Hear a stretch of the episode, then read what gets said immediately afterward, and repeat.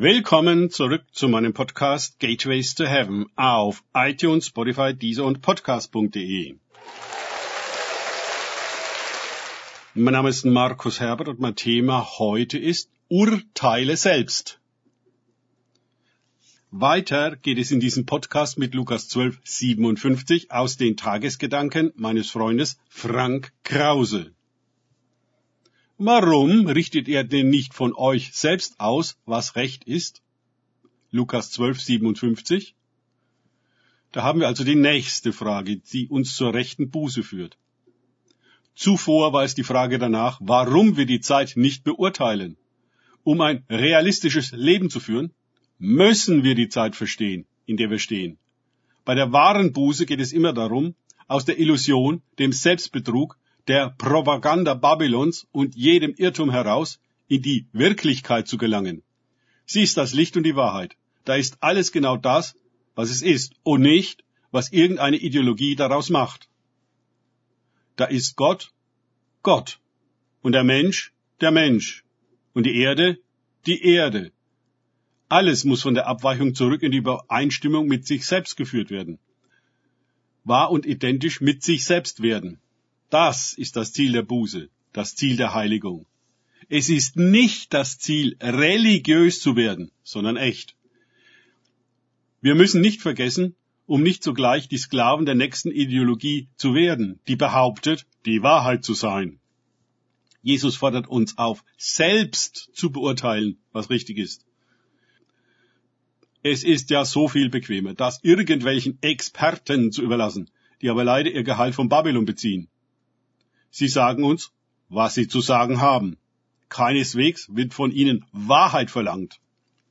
Wir selbst müssen mit all den Nachrichten und Informationen zu Gott gehen und uns klar werden, was echt ist und was nur eine ideologische Meinung, die behauptet, wahr zu sein. Im ihr entsprechenden ideologischen Denkrahmen mag sie ja durchaus stimmig sein. Aber wir gehen mit Jesus aus dem weltlichen Konzept heraus und verlassen Babylon, die große Hure, die alle Machthaber der Welt verführt, mit ihr ins Bett zu gehen, um eben mächtig zu sein. Wir brauchen sie nicht. Wir schließen uns einem anderen König an, der nicht von dieser Welt ist und die Welt auch überwindet und sogar beendet. Er ist weder käuflich noch interessiert an einer Position in der Geschäftsmatrix der Hure. Er bringt die Wirklichkeit, die Wahrheit, das Sein zurück ins Spiel. Genau das, was die Hure Babylon weder kennt noch versteht, noch damit handelt, noch sehen lässt.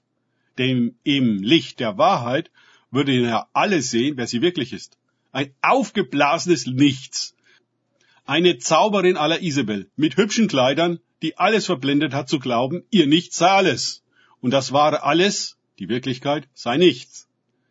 Es ist die perfektionierte Perversion, die ihren Charakter ausmacht.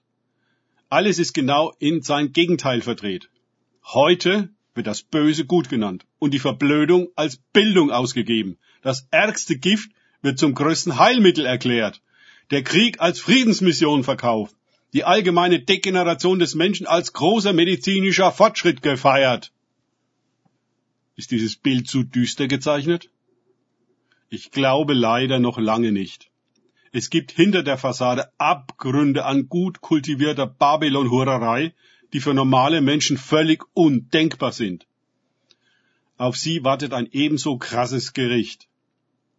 Nun ist es an uns, selbst zu denken und selbst zu beurteilen, was recht ist. Das ist Teil der Buße, deren Weg wir unser ganzes Leben lang gehen. Immer bleiben wir wachsam. Nie glauben wir naiv den vordergründigen Propagandageschichten der Ideologien, die die Welt beherrschen. Immer sind wir auf der Hut vor der Hure, die auch uns in ihren Zauberbann bringen möchte, in dem Menschen zu Marionetten werden, zu Ja-Sagern, zu Parteigängern, die das eigene Denken einstellen und sich jede Verkehrtheit als von unabhängigen Experten geprüfte Richtigkeit verkaufen lassen. Auch sind wir sehr vorsichtig, jemand anderen zu richten, weil es schwer ist, seine Absichten wirklich zu erkennen. So dicht und dick ist der Schleier des Zaubers der Hure. Wie weit die Magie Babylons uns kontrolliert und betäubt, das muss ein jeder für sich selbst Jesus fragen und mit ihm klären. Es kann sein, dass wir sehr darüber ernüchtert werden, wie weit und tief die Hypnose geht und selbst unser Christsein in einem Maß infiltriert hat, das man nur als schockierend bezeichnen kann. Danke fürs Zuhören. Denkt bitte immer daran, kenne ich es oder kann ich es im Sinne von erlebe ich es. Erst sich auf Gott und Begegnung mit ihm einlassen, bringt wahres Leben und die Freiheit. Gott segne euch und wir hören uns wieder.